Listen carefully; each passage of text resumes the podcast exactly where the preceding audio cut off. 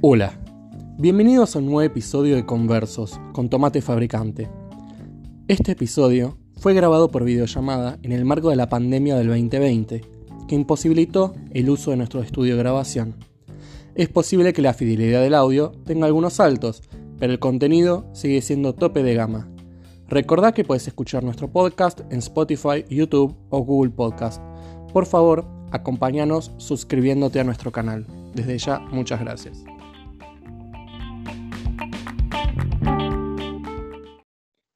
¿Cómo estás, Cami? Bien. Ya Bien. ¿Podrida? Sí, Saliste, saliste hoy. Por lo menos a hacer las compras. sí por lo- viste que es un evento ahora. Salís a hacer las compras y te ponés lo mejor que tenés. ¿Te produciste para salir? Olvídate, yo estoy a dos semanas más de que te salgo con los vestidos de tango y los tacos a hacer las compras para volverlos a usar. Bueno, me gustó porque mm, a lo mejor mucha gente eh, que me siga a mí no te conoce. Vos sos una bailarina profesional de tango y me imagino que tenés muchos vestidos de tango. Muchos, muchos. De hecho, con las giras es. eh, me llevo la, la ropa básica que todo el mundo me carga porque yo siempre subo las fotos y vos me ves siempre con la misma ropa. Pero claro, porque el 70% de la valija son tacos y vestuario. Siempre.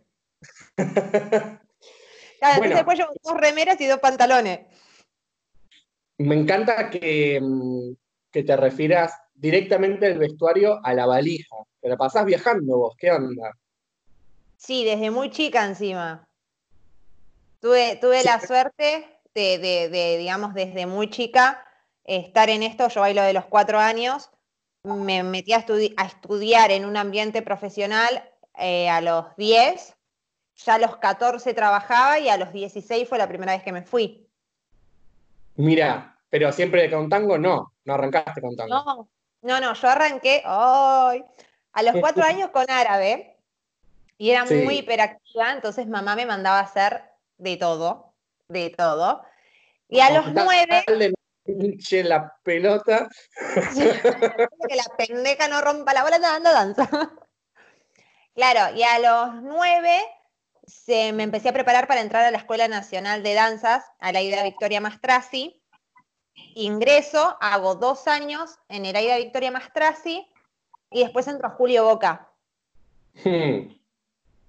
Ya ahí me quedo en Julio Boca, yo a todo esto haciendo la secundaria en paralelo, muy difícil. Y después también estaba con, con todo el tema de- del Colón. Entonces, claro, ya llegó un punto que yo rendí la secundaria libre y arranqué, de hecho mis primeros viajes fueron como, como bailarina de ballet y contemporáneo. Mirá que bien, desde chiquita, ¿cómo, qué experiencia loca, ¿no? Para, para un niño eh, desde tan temprana edad tener una vocación, tener una profesión y estar laburando de eso, ¿no? Sí, mira, ¿Cómo fue tu yo me acuerdo, yo me acuerdo que esto me lo cuenta mi mamá, que yo tenía tres años y me sentaba a ver ballets y los copiaba. Mira, Años. Yo, obviamente no me acuerdo. Son cosas que cuenta la familia, pero sí yo Sí. desde muy chiquita no siempre no supe. No. El tema del internet cuando yo era chica, viste, no. Llegó después. Sí, pero no sé, es raro. ¿Y a, y a dónde fue tu primer viaje? A Nueva York me fui a la universidad. Yo adelanté la secundaria porque entré a becada a la facultad y me fui a Nueva York a estudiar. O sea, con 16 años, sola, sin hablar inglés, una locura, o sea.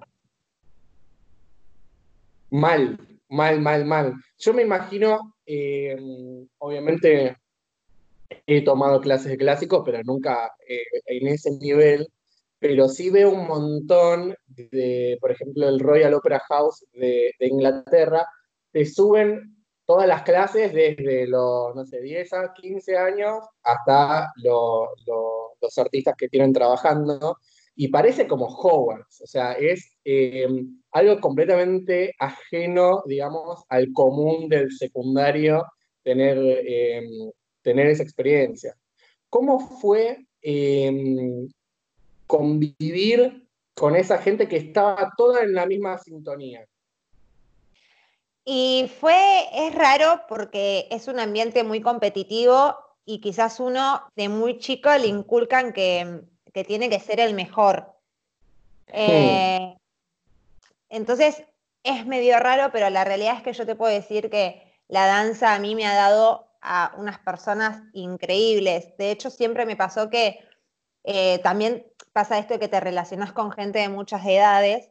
Entonces, nada, eh, mis amigos siempre eran un poco más grandes y eran de la danza, porque a mí me costaba un montón relacionarme con, mis compañeros de la secundaria, ¿entendés? Porque yo tenía que elegir entre juntarme a la tarde a hacer un trabajo práctico o ir a ensayar. Imagínate que yo desde los 10 años me levantaba a las 5 de la mañana para ir a la Escuela Nacional de Danzas y yo me iba a Capital, yo vivo en provincia, en Wilde, Avellaneda, entonces yo me levantaba a las 5 de la mañana, a las 6 salía, me iba a la Escuela Nacional de Danzas, después me volvía para Wilde al mediodía, que comía en el colectivo o comía en clase, estaba en el secundario hasta las 5 de la tarde y me volví a ir a Capital a entrenar o me volví a la casa de mi maestra de toda la vida, Cintia, para seguir ensayando.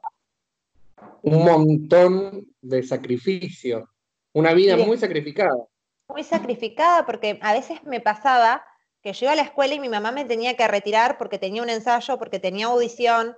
Después me pasó que empecé a ir al colegio a la mañana, cuando entro a Julio Boca, y yo salía del colegio y directamente me iba a Julio Boca. O sea, yo salía una de la tarde del colegio, me iba a Julio Boca y volvía a mi casa 11, 12 de la noche. Y cuando iba al teatro, que iba al teatro y iba Julio Boca, yo ya no podía hacer la secundaria porque no tenía tiempo y aparte la tenía que adelantar porque ese año me iba a la universidad.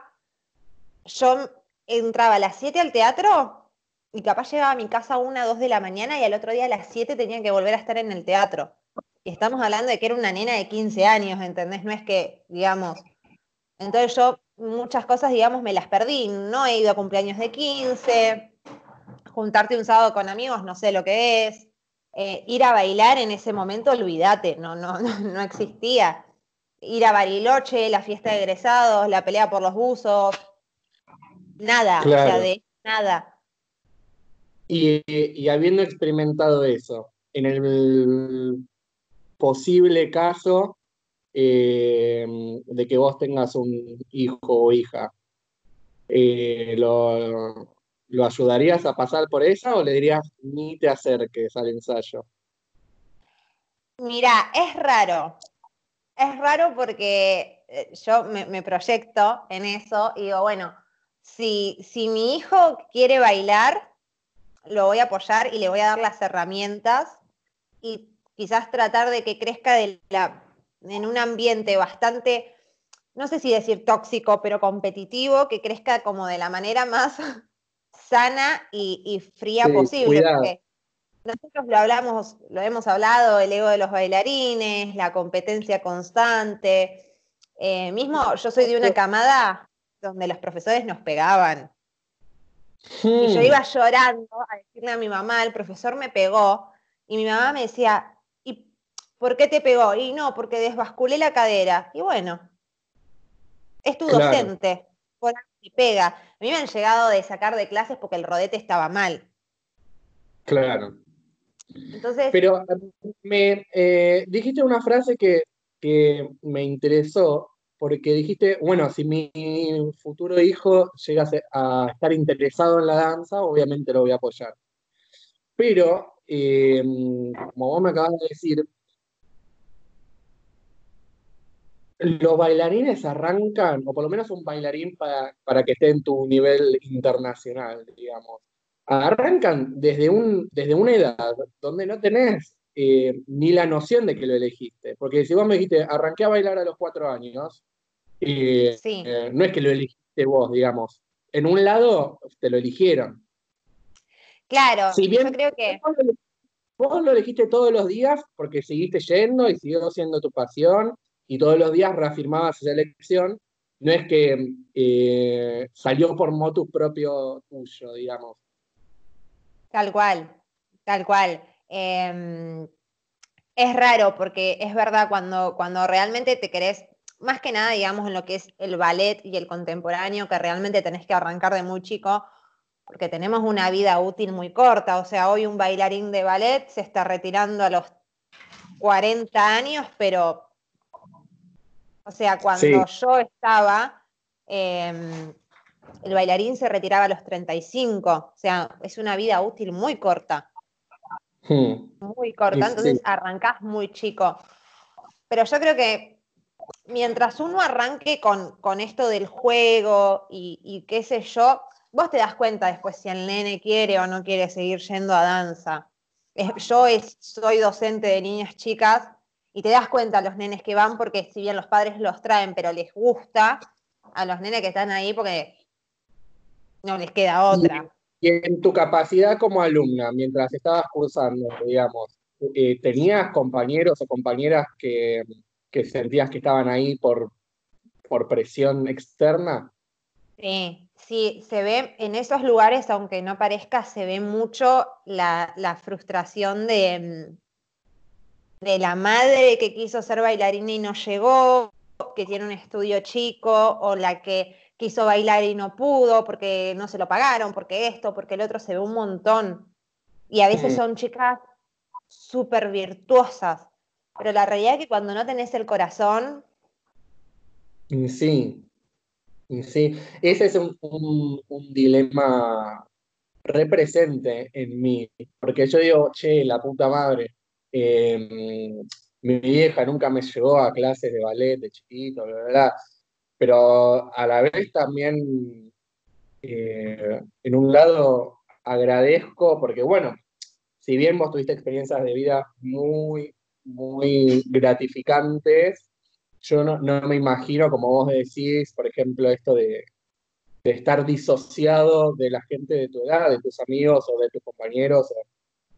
Es, está bueno, pero, pero es muy duro, digo, o sea, eh, yo, de hecho, mirá qué loco, ¿no? Cuando yo le planteé a mi vieja, 10, 11 años, que yo quería ser bailarina profesional, mi mamá me dijo que yo iba a terminar en un semáforo haciendo malabares, enojadísima estuvo, ¿entendés? No podía ah. entender que yo quisiera ser bailarina profesional. Ella te llevó, ella te llevó a danza toda tu vida y cuando vos dijiste me quiero dedicar a esto, te dijo, bien pedo. y mi madre, lejos de ser una madre bailarina, ¿eh? porque a ver, yo soy padre de hijas separados, entonces mi mamá, y soy la más chica de tres hermanas, entonces claro, mi mamá siempre trabajó. Olvídate, no podía estar atrás mío como yo veía la mamá de muchas, entonces que se quedaban seis horas a esperarlas. Yo tenía diez años y me iba a la capital. Mi mamá controlara que me tomaba el colectivo enfrente, me enseñó a cruzar la 9 de julio y me dijo, piba, anda. ¿Entendés? O sea, cero cero madre eh, bailarina, pero no porque no quisiera, sino porque posta no pudo. Mi mamá no era la que se sentaba a coser la zapatilla de punta. Yo con 11 años me tenía que andar cosiendo la zapatilla porque mi mamá era más inútil que yo. Claro. ¿Y sentiste que ese, eh, que ese mm, digamos, choque con la realidad tan chiquita te ayudó, te, te pudo hacer independiente, digamos? Sí, lo que pasa es que también no me quedó otra. Yo soy muy, por ejemplo, muy compañera de mi mamá. Así como te digo esto de que mi mamá pobre, cero. Mi mamá a veces se quedaba despierta conmigo hasta las 3 de la mañana porque era el único momento en el que nos veíamos, pero mi choque más grande fue cuando yo me tuve que ir sola a la Universidad de Nueva York. Hmm. Que vos tenías que, o sea, a ver, vos decís, sí, era súper independiente, pero yo un montón de cosas no, me hacía cargo, ¿entendés? De, de, mantener la limpieza, de tener que lavar la ropa, yo llegaba, tenía todas las chiquitas, a los 16. Claro, red chiquita. ¿Y cómo fue estar? pero las grandes cosas del hogar, para mí se hacían solas. ¿Estabas conviviendo con alguien en ese momento? ¿Era como una especie de dormitorios? Claro, yo estaba en, la, en los dormitorios de la facultad. Yo sin hablar inglés, con la suerte que tengo, me toca de compañera de habitación una húngara. Mira. y ella. Estaba o con la húngara que no entendíamos acá. bueno, le mandamos un saludo a la húngara. Ahí. Eh, ¿Y cuándo fue este pasaje mm, del ballet al tango? ¿Lo sentís como un pasaje? ¿Están los dos al, al igual o ahora estás solo con el tango? No, fue raro porque yo cuando, cuando estaba en Argentina, eh, mi maestra de toda la vida es una gran bailarina de tango, Cintia Sogna, y ella siempre me dijo, pues metete con el tango. Intentó que yo hiciera dos clases, claro, era chica, no entendía el tango, me aburría, me parecía de viejos, aparte pendeja soberbia con el ballet que yo me creía Ana Sajarova, ya. Nada, yo, bueno, eh, vuelvo a Estados Unidos, me estuve un tiempo en Uruguay, vuelvo y me voy a España, al Barcelona Dance Center. Estando viviendo en Barcelona, me lesionó la columna. Muy mal. Mm, yo estaba, tuve una lesión en la cual hace que yo me tenga que, volver a Argentina. De hecho, tuvo que viajar mi mamá porque me querían operar en, en Barcelona y me habían dicho que era 50% salía en silla de ruedas y 50% salía caminando. A todo esto yo tenía 18, 19, súper chica, o sea, no es que, si bien era súper madura, digo, estás sentada en una silla de ruedas y, el médico te dice, te tengo que operar de la columna, y vos estás sola en, un batorín con todas tus cosas así. Como sí, sin ningún tipo de apoyo, de contención. Claro, entonces, bueno, yo decido volver a Argentina porque mi mamá está en el rubro de la salud y tiene muchos conocidos. Me empiezo a tratar y estuve un año y medio sin poder bailar. Un montón. Un montón. Y yo ya también, a mí me lesionó un profesor, entonces tenía muchísimo miedo de volver a bailar porque, digo... Y, la bronca encima me lastimó un docente, ¿entendés? Y a mí ya todos los médicos me habían dicho, no vas a volver a bailar ballet, porque mi lesión, o sea, yo en la columna tengo cuarta y quinta vértebra lumbar aplastadas. Mm. Sacro abierto y el coxis fisurado. El sacro que es una cosa así, mi sacro quedó así, no se recupera y el coxis tampoco se recupera. Entonces, claro, todo lo que es suplés y un montón de cosas y el peso de pararte en puntas, no lo puedo hacer sea, literal a mí esa lesión me cortó la carrera y había sido un docente, entonces el miedo de volver a bailar era tremendo. Es más, yo me había puesto, eh, me puse a estudiar azafata, estaba con eso, tipo, yo había resignado y dije, yo no bailo más. Tipo, negadísima totalmente. El kinesiólogo me dice, che, me dice, anda a tomarte alguna que otra clase, o sea, después de un año y medio de estar haciendo gimnasio, pilates, kinesiología cuatro veces por semana, sesiones de kinesiología de dos horas y media. Me dice, anda a tomarte una clase, me dice, como para empezar a mover y ver cómo, cómo estás con la espalda. Entonces yo decido ir a Julio Boca y empiezo a tomar mis primeras clases después de la lesión fueron con Martín Lazarte. Tremendo profe de FAME al cual yo adoro porque con lo que me cuidó Martín a mí en las clases, que imagínate, venía de que un profesor me lastimara y tener un profesor que está en un contexto de una clase, o sea, no es que me está dando clases a mí sola, ¿entendés? Y el chavo me diga, Tami, escucha, vos esto no lo hagas porque todavía es muy pronto para tu espalda. Vos en lugar de hacer eso, hace esto. Claro, un espacio cuidado para vos. Le, o sea, le chupa un huevo, ¿entendés? Bueno, vos ya sabés lo que podés y lo que, lo que no podés hacer. Entonces, yo ahí volví con el fame, y un día, Cintia, mi maestra de toda la vida, se arma su propia compañía de tango y me dice, Tami, se me cayó una parejita, son dos tanguitos nada más, es una coreo, me dice, la bailás con Facu, Facu era un chico con el que yo había estado estudiando tango. Le digo, bueno, dale, sin de una. Re. Dos tanguitos, sin, ¿no? Sí, dos tanguitos. Y ahí empezó la puerta de entrada terminamos de bailar y dice, ay, bueno chicos, bienvenidos a la compañía. Y yo, eran dos taquitos. y la verdad que arranqué con eso y ahí me enamoré del tango. Yo creo que el tango me, era. Me hiciste acordar em, con el tema de la lesión. Yo bailando bachata, creo que hace dos años ya. Em, todavía no me estaba me dedicando a pleno, digo, a, la bachata, pero eh, como, digamos, entretenimiento, hobby, eh, me, encantaba. Eh, me disloqué la rodilla bailando y tuve cuatro horas la rodilla fuera del lugar, cuatro horas. O sea, mira, he tenido, he tenido separaciones con parejas muy dolorosas, pero el dolor que sufrí con la rodilla esa de mierda. No se eh, compara. No, se, no se compara. Y lo primero que me dijeron fue, eh, te vamos a tener que operar. Eh, cuatro meses sin caminar, imagínate hasta que puedas bailar. Y ahí fue como, eh, imagínate, yo, si bien venía bailando, no, no, no tan heavy como venías vos dedicándole toda tu vida,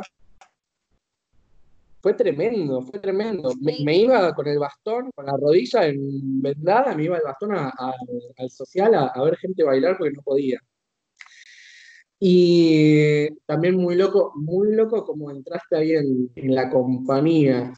Sabes que mm, una profesora mía, Val Pachequito, muy, muy, muy grosa de, la bachata, eh, le digo, che, mis amigos habían juntado plata para mi cumpleaños un día. Y me dicen, che, no sabemos qué comprarte, qué sé yo. Digo, pagame, con la plata que juntaste, cómprenme unas clases con esta chica. Eh, bueno, dale. pidiendo clases. Sí, sí. Me dice, bueno, dale. Lo de, mm, mi amiga que había juntado la plata habla con esta chica y la chica dice, no, no tengo tiempo. Y dije, ¿qué? No, no va a suceder esto. Le mandé yo un, mensaje por privado, chupándole las remedias, pero desde, desde lo genuino, porque, o sea, me salía del alma porque me quería. Y empezamos a hablar así, así, así, me dice, bueno, em, yo te doy clases, pero vos audicionás para mi compañía. y, nada. ¿Viste el, famoso meme de fui buscando cobre y encontré oro. Tal cual, sí. ¿Y, esa, es, cómo se llama la compañía esta de tu profe Cintia? Vuelvo al sur. Bien, ¿viajaste con ellos? ¿Seguís en, en esa compañía en la, que estás ahora? No, no, no, ya no sigo porque en su momento yo estuve con, arranqué con la compañía de ellos, después yo me presento al Hugo del Carril, lo gano, fue un año que yo estuve full haciendo shows y todo con la compañía de ella. Pero cuando yo gano el Hugo del Carril, a mí me saltan después un montón de oportunidades. Eh, y ahí es cuando de nuevo empiezo a viajar y me voy a China con una compañía de tango y folclore.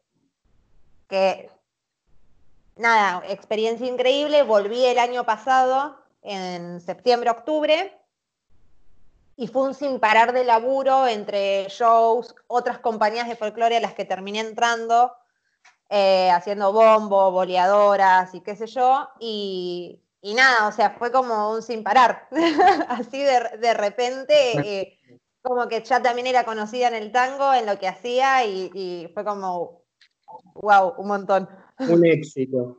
Eh, la compañía esta que me dijiste de Cintia se llama Vuelvo al Sur, que bien yo no escucho mucho tango, es un tango de Piazzolla, puede ser, Vuelvo al Sur.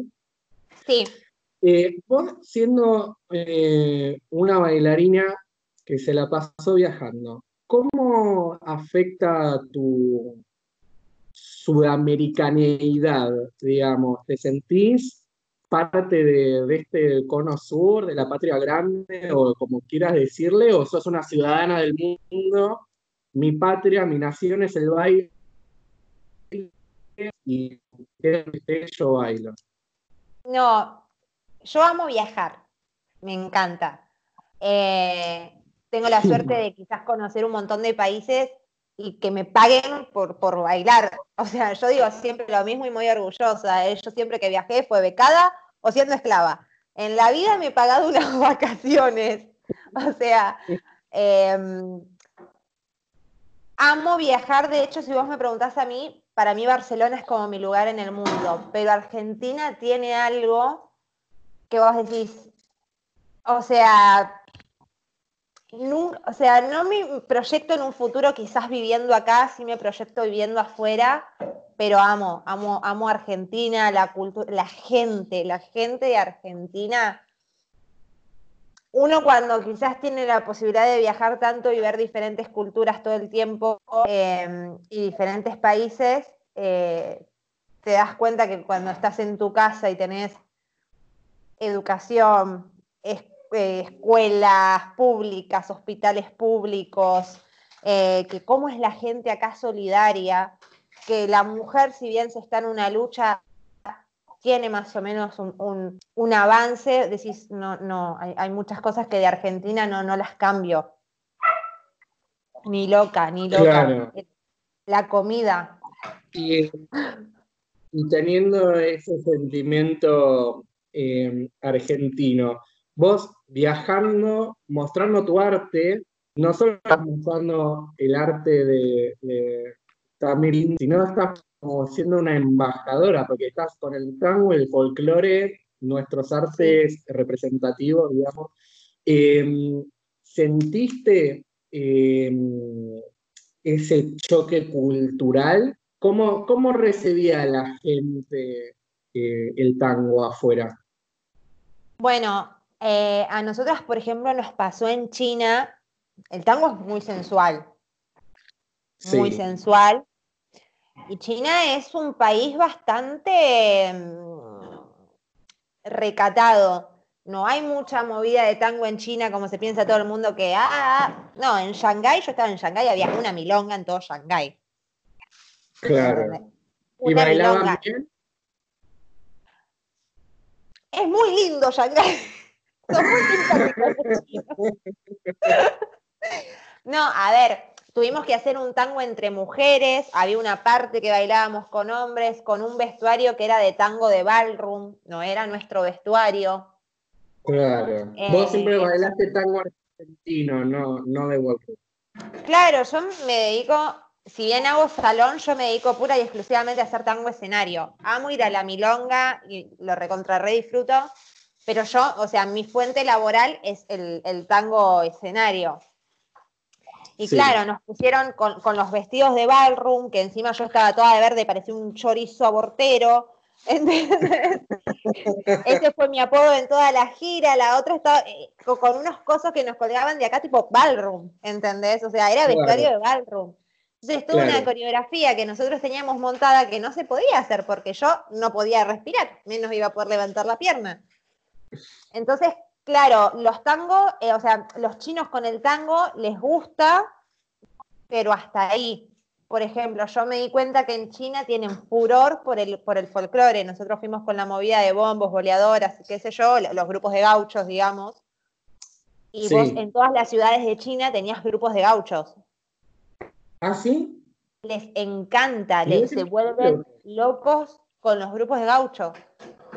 O sea, vos les estabas tocando el bombo mientras uno hacía boleadores, claro, y los chabones, no o sea, su cabeza era como. Mirá. Mucho más que el tango. no, tenía eso.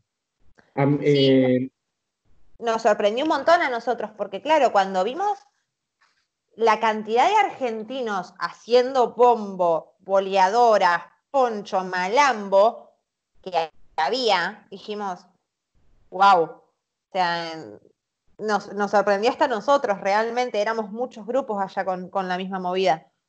Chicos, aprendan malambo y se van a China. La posta está en el bombo. Ahora no. Por la duda. Eh, te quería preguntar el cambio del, ballet al tango eh, por la ley. ¿Cómo experimentaste eh, el baile, si bien en el ballet tenés eh, danzas de partener, ¿cómo pasó esto de, de, bailar vos a dejar que te lleven, digamos? No. Ese, es un tema re complejo en los bailes. Yo por lo menos que bailo bachata y salsa, es un tema re complejo en los bailes de pareja, esto de, encontrar que se lleven. Dejar que la, que la mujer se lleve.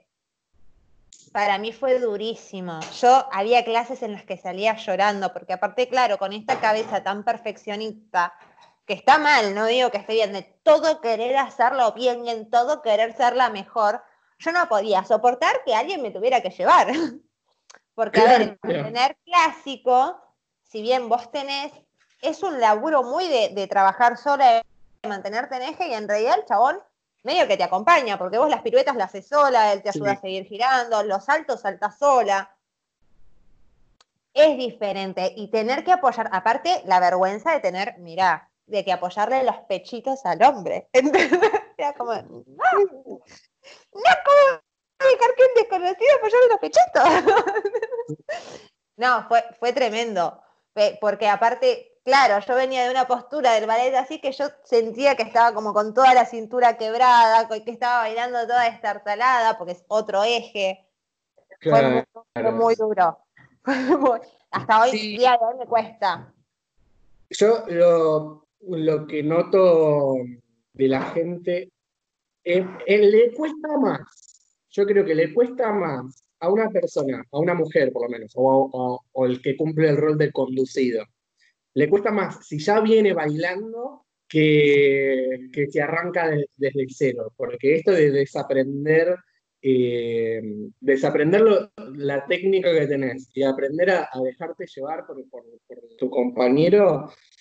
Es tremendo. Eh, es, complejo. Y a mí me pasa, yo por ejemplo bailo de los dos roles, de, de conductor y de conducido. Y tengo amigos que me han odiado, me han odiado porque claro, encima que mido un metro ochenta, enorme, un, mastodonte así, llevarme. Y además que yo no me, no me dejaba llevar y estaba todo tensionado y quería hacer todo yo, era, un bar.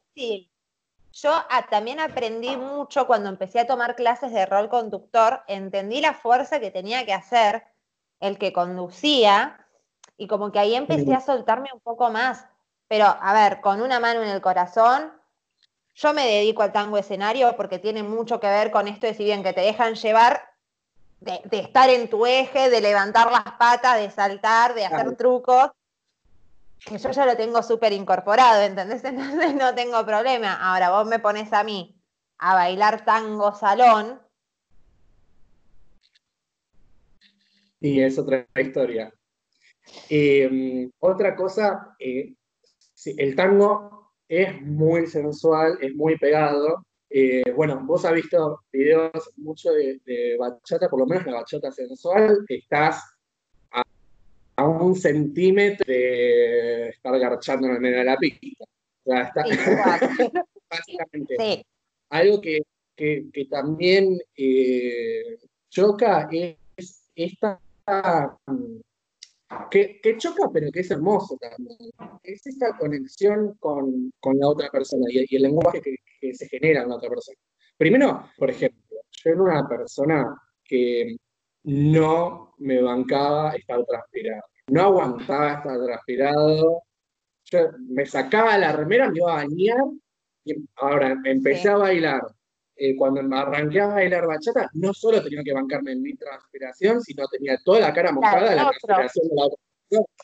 Y, mm, fue difícil, pero cuando esos momentos de quiebre que decís, ya está, me la juego y ya no me volví a joder nunca más. estoy acá. Em, estoy acá, totalmente. Eh, algo también que se genera cuando, cuando estás bailando dados es eh, la comunicación. A mí, yo eh, estudié asesoramiento de imagen, me encanta, me encanta, me encanta, me encanta, escribir, escribo poesía, me encanta bailar, me encanta todo lo que sean los, los formatos de, poder comunicarte con, uno al otro, uno con otro, y el baile, el baile social, me pareció, me volvió la cabeza cuando lo descubrí. Por eso a mí yo no soy fan de las fotografías. Porque la coreografía suele como que queda como en el monólogo. Yo sé lo que estoy diciendo, vos sabés lo que estás diciendo, estamos en sintonía, conectados, pero hasta ahí. Cuando estás bailando así, improvisando con otra persona que, que conociste recién, eh, se vuelve como un lenguaje. Y lo vas aprendiendo, porque al principio empiezas a hablar como Tarzán, estás con el básico, hola, soy tal, y es como que empezás a, a una verbosidad, eh, la, la verba más florida en el lenguaje kinético del baile. ¿Cómo eh, vivís vos yendo a bailar milonga? ¿Qué te hace sentir? ¿Sos de ir a bailar?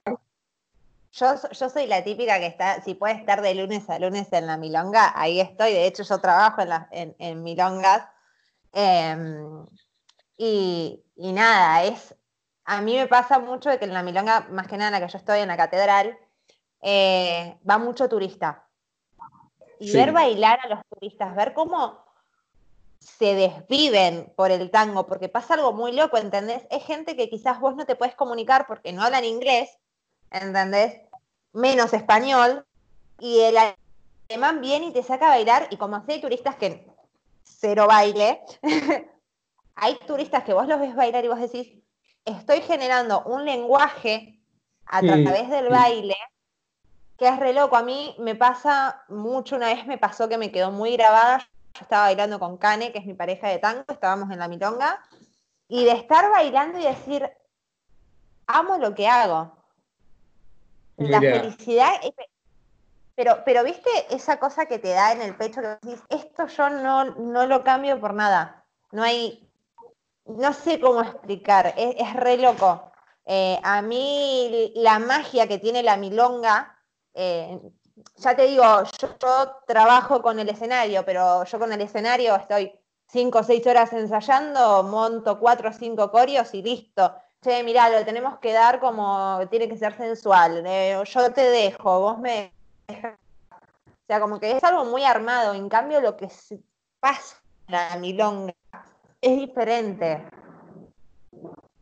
Claro, totalmente. Es, es un lenguaje que no, no, no se compara. Yo, sabes lo que estoy extrañando de las milongas ahora.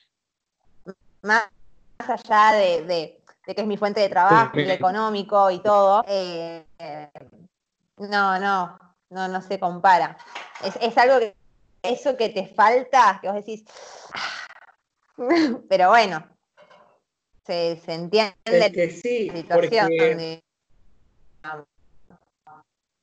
total, totalmente, y, y hay que respetarla. Eh, pero entiendo lo que me decís con, con, con la milonga, en especial una persona como vos que venís con la técnica muy, muy metida desde la infancia, eh, que a lo mejor es- esta- estas improvisaciones, estos bailes eh, sociales, eh, vienen un poco a, a dejar de lado la estructuralidad, digamos, la estructura de, de lo técnico y a, entrar en ese, en ese goce, ¿no?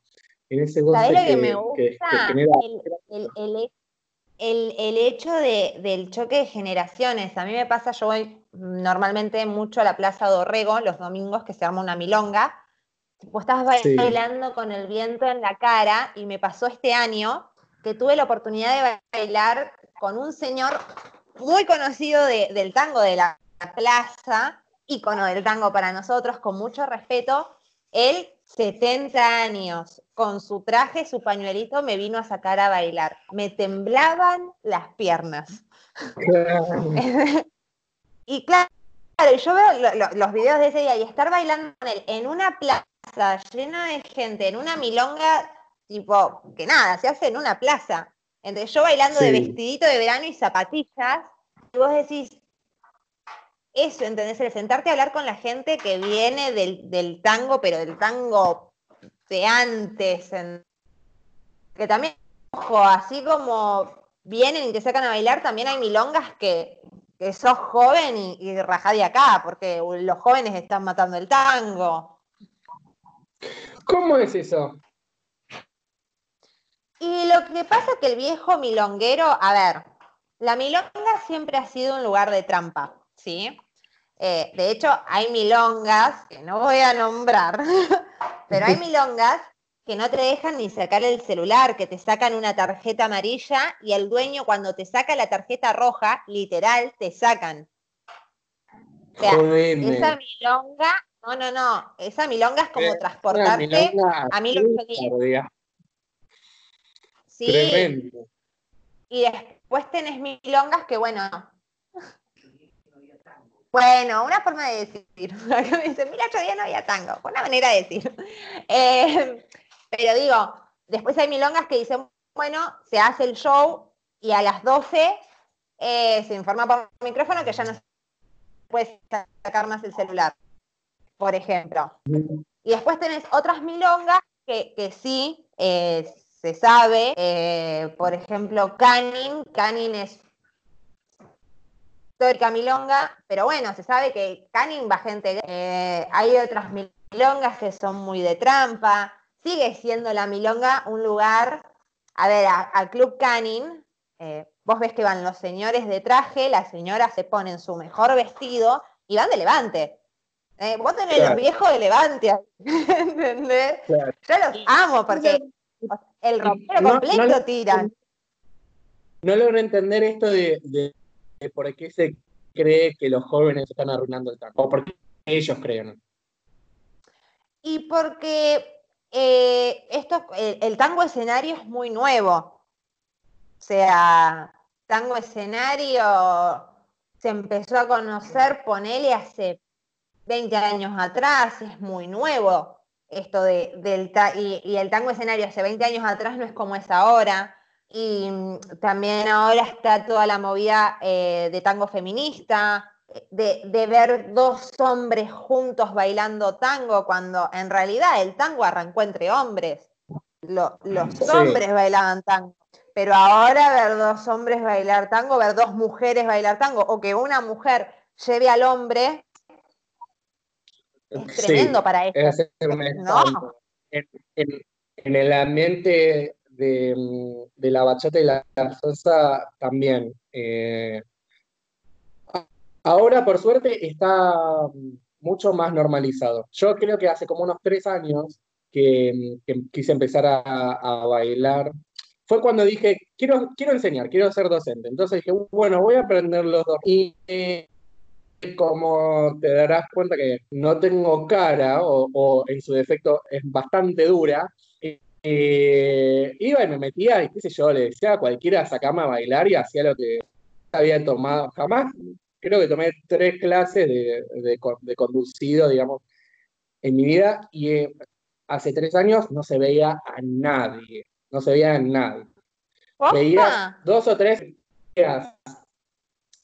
algunas chicas conduciendo, algunas chicas conduciendo, que eh, sigue habiendo gente que, bueno, bardea un poco y veías muy, muy, muy poco eh, chicos siendo conducidos, pero eran eh, sin ánimo de ofender, y lo voy a decir lo más políticamente correcto posible, eran esas personas donde expresan, digamos, su homosexualidad o lo que sea muy a full, Era como muy puya, muy puya.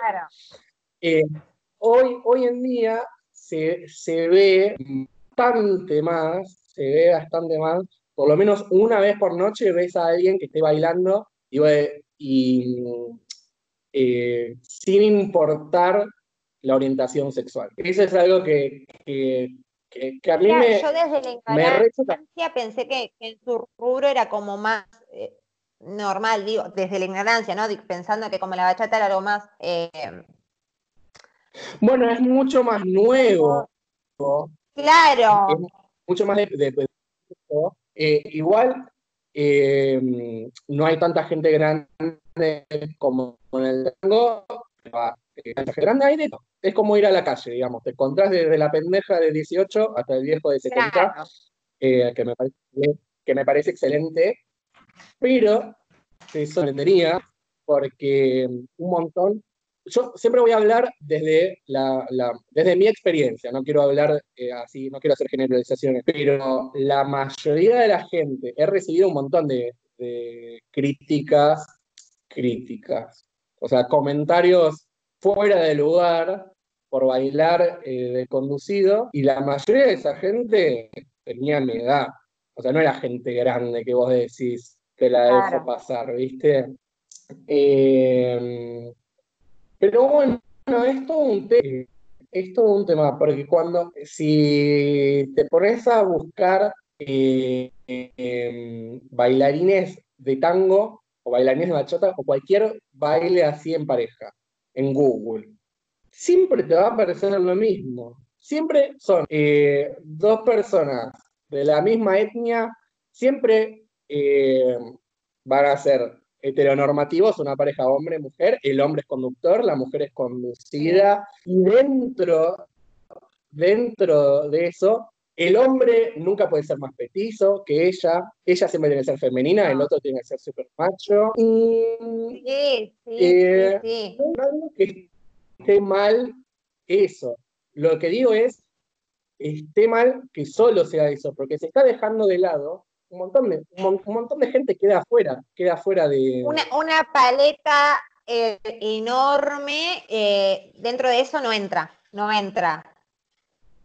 Yo, de hecho, a, mí me pasa, yo, por ejemplo, ahora firmé un contrato en el cual a mí ese contrato me exige que yo tengo que estar morocha. Ah, interesante eso. yo no me puedo hacer nada en el pelo. Claro, yo tengo que tener este color de pelo por contrato. Porque es, eh, según ellos, el típico color del pelo de, la sudaca, la, chinita. Es la típica morocha argentina, esto. ¿Y em, alguna vez tuviste algún inconveniente o, alguna presión así por el tema del cuerpo. O sea, obviamente en el ballet entendemos, sos un artista, em, un atleta de alto rendimiento, que tener ciertos parámetros dentro del cuerpo, pero en el baile, digamos, más en el tango, que a lo mejor no, no requiere tanto. Eh, ¿Tuviste así? Te dijeron, no, no puedes estar más de tanto. No, no me pasó de que en el tango, sí me pasó en el ballet, yo con ballet estaba mucho más flaca pero cuando que empecé a comer pan, fue como ah, lo que me estaba perdiendo, ¿entendés?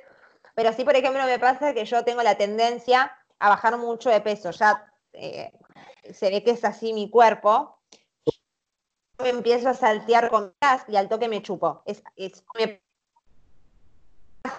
cuando empiezo a bajar mucho, bajo mucho de peso y claro, el tango tiene la cosa de, la mujer, ¿entendés? Que, tiene el lomo, que tiene unas buenas gambas, que tiene buen culo. Si no tenés pechos, pero tenés las piernas y esto y lo otro. Entonces, claro, me, pasaba que em, me decían, te falta cuerpo. Aparte, cuando yo empecé con el tango, yo me tiré al entretenimiento, a ser bailarina de entretenimiento. Yo ahora firmé una, una gira a Turquía, que no me voy como bailarina de tango, me voy como bailarina de entretenimiento. Ahí lo, lo, que sea el contexto del show, yo lo, tengo que bailar.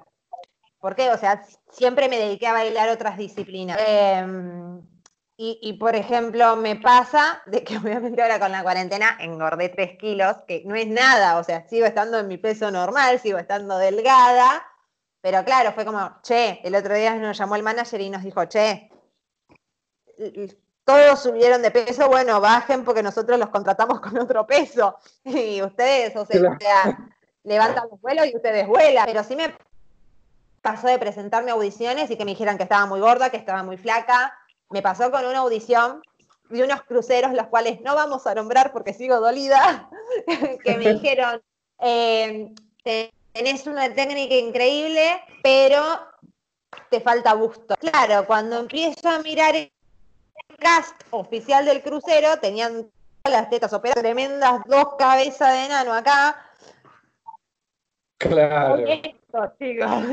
Y yo, bueno, pero hasta los 25 crecen. ¿Cómo más pollo?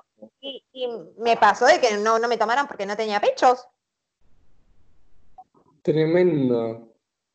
Qué loco eso, ¿no? Porque es todavía el único ambiente donde ese tipo de discriminación está aceptada y es, bueno, y es entendible en, cierto aspecto y en otro de decís, qué loco.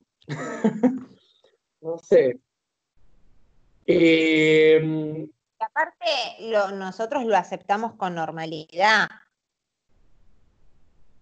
Es que sí, porque si me decís, mira, si me decís eh, en cuestión del ballet, que necesitas que tener un cuerpo de atleta es súper entendible. O sea, te, entiendo. mirá que loco, ¿no? Porque Estados Unidos, mira, vos Estados Unidos y vos después googleás Misty Copeland. Misty Copeland bailarina artista de el ABT, el American Ballet Theater el cuerpo que tiene, si vos te la cruzas en la calle, vos decís, esta mina no es bailarina de ballet, porque tiene unos brazos, musculatura, y Estados Unidos está tirando quizás más a esa onda. Y ahora vos ves ballet más europeos y todavía se conserva mucho eso de la bailarina flaca esquelética. Sí. ¿Entendés? Así y así y así. Y si vos mirás con, ballet tipo el ballet de San Francisco, el ABT, el Miami City Ballet, eh, están como cambiando eh, ese estilo de bailarina. Y, me parece increíble. ¿Y cómo lo ves al Colón acá? ¿Y cómo fue tu relación con el Colón? Yo pasé por, por Elisa, fui estudiante, pero bueno, la compañía tiene unos bailarines increíbles. Yo de a mi boca, ahora es primera bailarina del Colón y yo estuve con ella en España. Y, nada, de verdad, Luciano Perotto, también estuve con él en España, con Chuchi, es un bailarín increíble y ahora es primer bailarín del Ballet de México. La verdad que el Colón tiene un buen nivel, pero culturalmente nosotros somos un país no consume ballet. Acá eh, eh, el ballet es como, está visto como para un cierto tipo de... Em, entonces yo creo que quizás no se valora tanto los, los bailarines que tenemos y que también hoy en día el Colón, yo hablo por el Colón, em, está muy politizado está, está muy politizado y también quizás ha entrado gente al ballet no porque se lo merezca, sin desmerecer a ningún bailarín, porque todos estudiaron, pero me parece que lo más correcto siempre es entrar por audición, no ganarte un lugar porque sos sobrino de.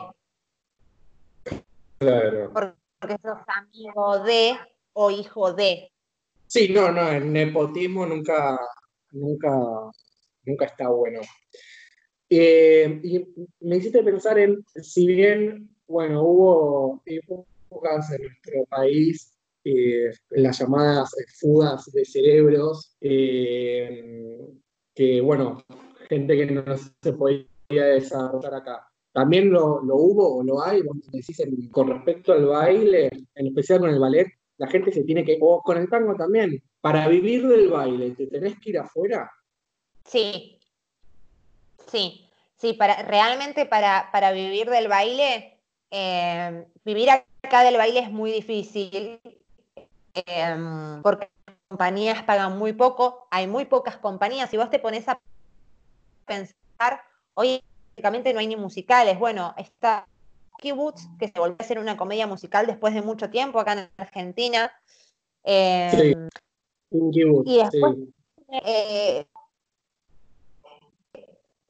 muchos ballet o, compañías que son cooperativas con producción o cooperativas. Después tenés el bailando, que ponele que es una de las cosas fuente, nos guste o no nos guste a los bailarines. Digo, uno puede estar de acuerdo o no con lo que se hace en el bailando, pero es una fuente que si te pones a fijar, acá no hay. Y aparte lo que yo gano en un mes de gira afuera, acá no lo gano ni de casualidad. ¿Entendés? Porque estamos hablando de que yo afuera tengo cobro en dólares o en euros. no, y sí.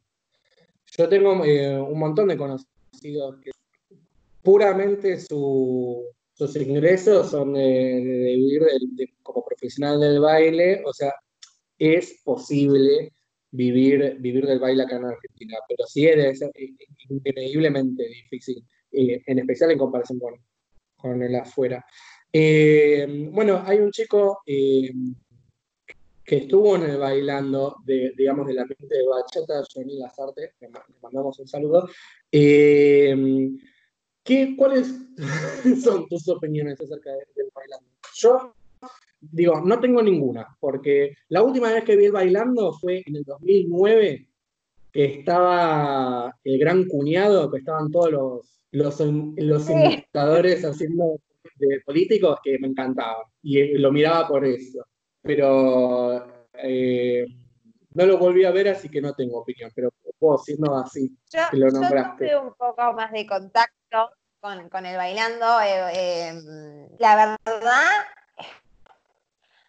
no, te soy sincera, no me gusta el, el ambiente, lo que se les exige a los bailarines, por lo que tienen que pasar ciertos bailes. Pero la realidad es que es una fuente de laburo muy grande acá en Argentina.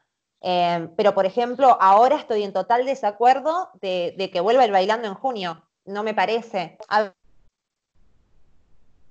soy bailarina y vivo de esto. Bailando no es un programa esencial, por ejemplo. ¿Entendés? Y, loco, si me vas a levantar el bailando, que es un programa de entretenimiento, abrí todo lo que es entretenimiento. ¿Entendés? Porque como todos los bailarines que vivimos de esto estamos haciendo malabares de las cosas con Zoom, de que se nos cayeron. A mí se me habían caído 12 shows, ¿entendés? Cuando arrancó la cuarentena. 12 shows y una gira. O sea, mi pasaporte está retenido en la embajada de Turquía porque se me estaba haciendo el visado. O sea, fue un golpe económico para los bailarines increíble. ¿Entendés? Y que pongas el bailando, vos decís, ¿y el resto de los bailarines qué? ¿Nos quedamos así? No, es que sí, es entendible siendo eh, abogado del diablo, eh, es cierto que no es un programa no es un programa esencial en el sentido de, transferir noticias a, la gente, pero está lleno de programas de entretenimiento ahora. Yo, por ejemplo, eh, no veo nunca la tele, solo veo la tele cuando estoy almorzando o cuando estoy cenando en cuarentena, me pasó y encontré, viendo con, con mi hermano, estamos viendo Corte y Confección, el reality ese de, de, los diseñadores de moda. Y a la noche, me encanta, me encanta. Y a la noche el programa de Guido Casca por, por, las preguntas, sí, no sé. Eh, o sea, eh, o sea está, está el, bueno, hay que hacer algo, escúchame, no puede estar siendo intelectual las 24 horas del día en cuarentena. No, pará, pará. Yo entiendo lo de los programas de entretenimiento, ¿eh? porque yo, corte y confección, todas las tardes. yo te corto la, la, clase de la facultad por sentarme a ver corte y confección.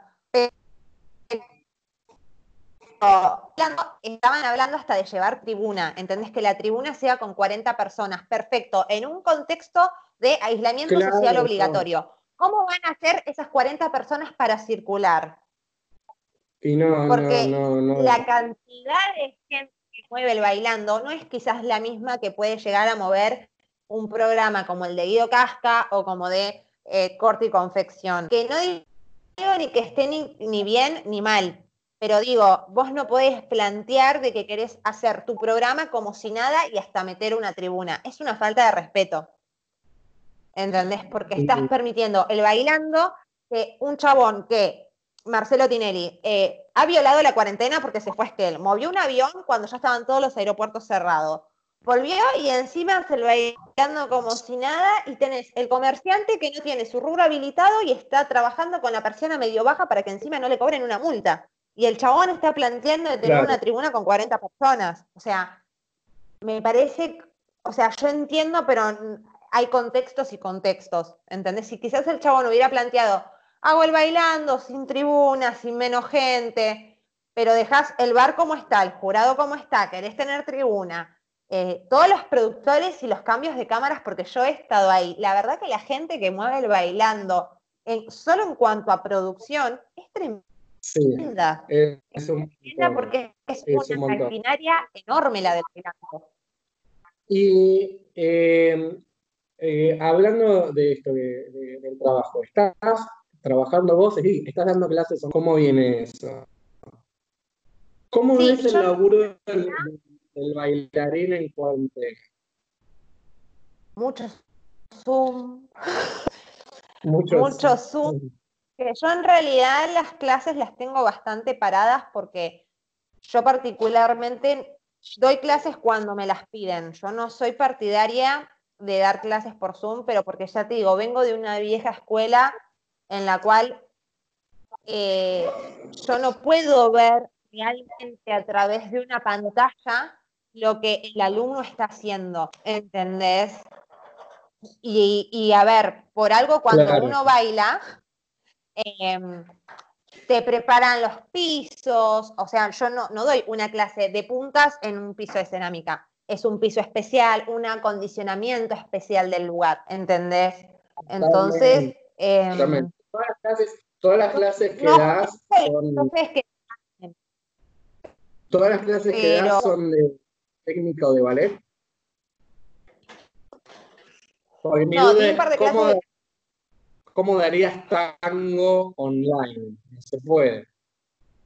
No, la realidad de tango lo que se puede dar, que he dado una clase de, técnica femenina. Más no se puede hacer. me han llamado porque yo tenía mis clases y sí he dado eh, clases de fame, de urban, de zumba, hasta ahí estoy, pero me han llamado para pedirme clases de elongación. Y la verdad que no, no te voy a dar una clase de elongación por videollamada, porque si vos te lastimas es, fuiste la persona que me buscó a mí porque confió que yo te iba a quedar por acá, porque yo no estoy para corregirte y estar viéndote así como tiene que ser en una clase de elongación, que es muy riesgoso. Es muy probable que vos te lastimes en una clase de elongación. Entonces, yo no soy como muy partidaria de las clases, pero porque tengo quizás una conciencia corporal muy y porque a mí me lastimó un profesor, entonces cuido mucho yo de, esas cosas. Pero bueno, no juzgo los profes que lo están haciendo. Digo, eh, lo que sí juzgo, y, siempre lo dije públicamente, es que no puedes dar una clase por vivo de Instagram. Porque ahí tenés contacto cero con, con el alumno. ¿Cómo chequeas vos que no se esté lastimando? No, lo vendas como una clase. Pone un vivo de Instagram, pone que querés explicar el paso y ya, pero no lo vendas como una clase. El día de mañana se lastima a alguien, por más de que vos, ah, bueno, pero entró y hizo la clase porque quiso. No, porque confiaba en vos, porque te tiene como ejemplo. Porque el ser docente es ser un ejemplo. Totalmente. Sí. No, es que sí, sí, sí, sí. Eh, de acuerdo con eso, son eh, momentos difíciles y es una situación muy difícil el tema de, la clase. Yo, por ejemplo, eh, no di ninguna clase online porque, bueno, no, al ser un baile en pareja no se puede, pero sí he tomado clases y mm, si bien He hecho eh, las famosas clases en vivo, pero por ejemplo, he hecho clases de, flamenco que me recopé. Siempre lo básico, o sea, no, nada, nada peligroso. Pero es, yo necesito a la persona que esté al lado mío diciendo, no, esto está mal, esto está bien, eh, y que soy muy competitivo soy muy competitivo. Iba a correr a Parque Centenario eh, y si corría solo, si iba solo, me hacía una vuelta y yo estaba que no podía más. Pero si iba con, no sé, un grupo de amigos y lo tenías a, mi amigo al lado y dices, no, si él no frenó, yo no puedo frenar. y le daba tres, cuatro, cinco vueltas. Eh, y, es increíble como, como el cuerpo es afectado por eso. Y me pasa en las clases de baile, no me concentro, estoy media hora, qué sé yo. Pero bueno, esa es la, la realidad. Es el bailarín igual, ¿eh? Ah. Pero no, a ver, yo entiendo que en el contexto de pandemia que están muchos, yo tengo muchos colegas que están dando clases porque realmente viven de eso. Y yo creo que hay disciplinas y disciplinas. ¿Entendés? No apoyo, por ejemplo, una clase de ballet. No podés dar una clase de ballet porque es muy riesgoso. Y yo entiendo que hay un montón de maestros que viven de eso, ¿entendés? Pero realmente sos docente, tenés la conciencia que tenés que tener. Te podés, sos maestro de ballet, podés dar clases de cualquier otra cosa porque lo podés chamullar, ¿entendés? Podés dar una clase de contempo, que también es riesgoso, pero lo podés hacer. Como, como un poco, digamos, más tranquilo, pero el ballet que tiene tanta cosa antinatura, una clase de elongación. A ver, yo he dado clases de Fame y de Urban por, por Zoom, ¿entendés? Zumba, pero no, no, una clase de ballet, no una clase de, de, elongación, como que me ponga a dar una clase de acrobacia. Y no, hijo, porque si se revienta la cabeza contra la pared, ¿qué haces? Claro, no, tremendo. Eh, y un poco de tema.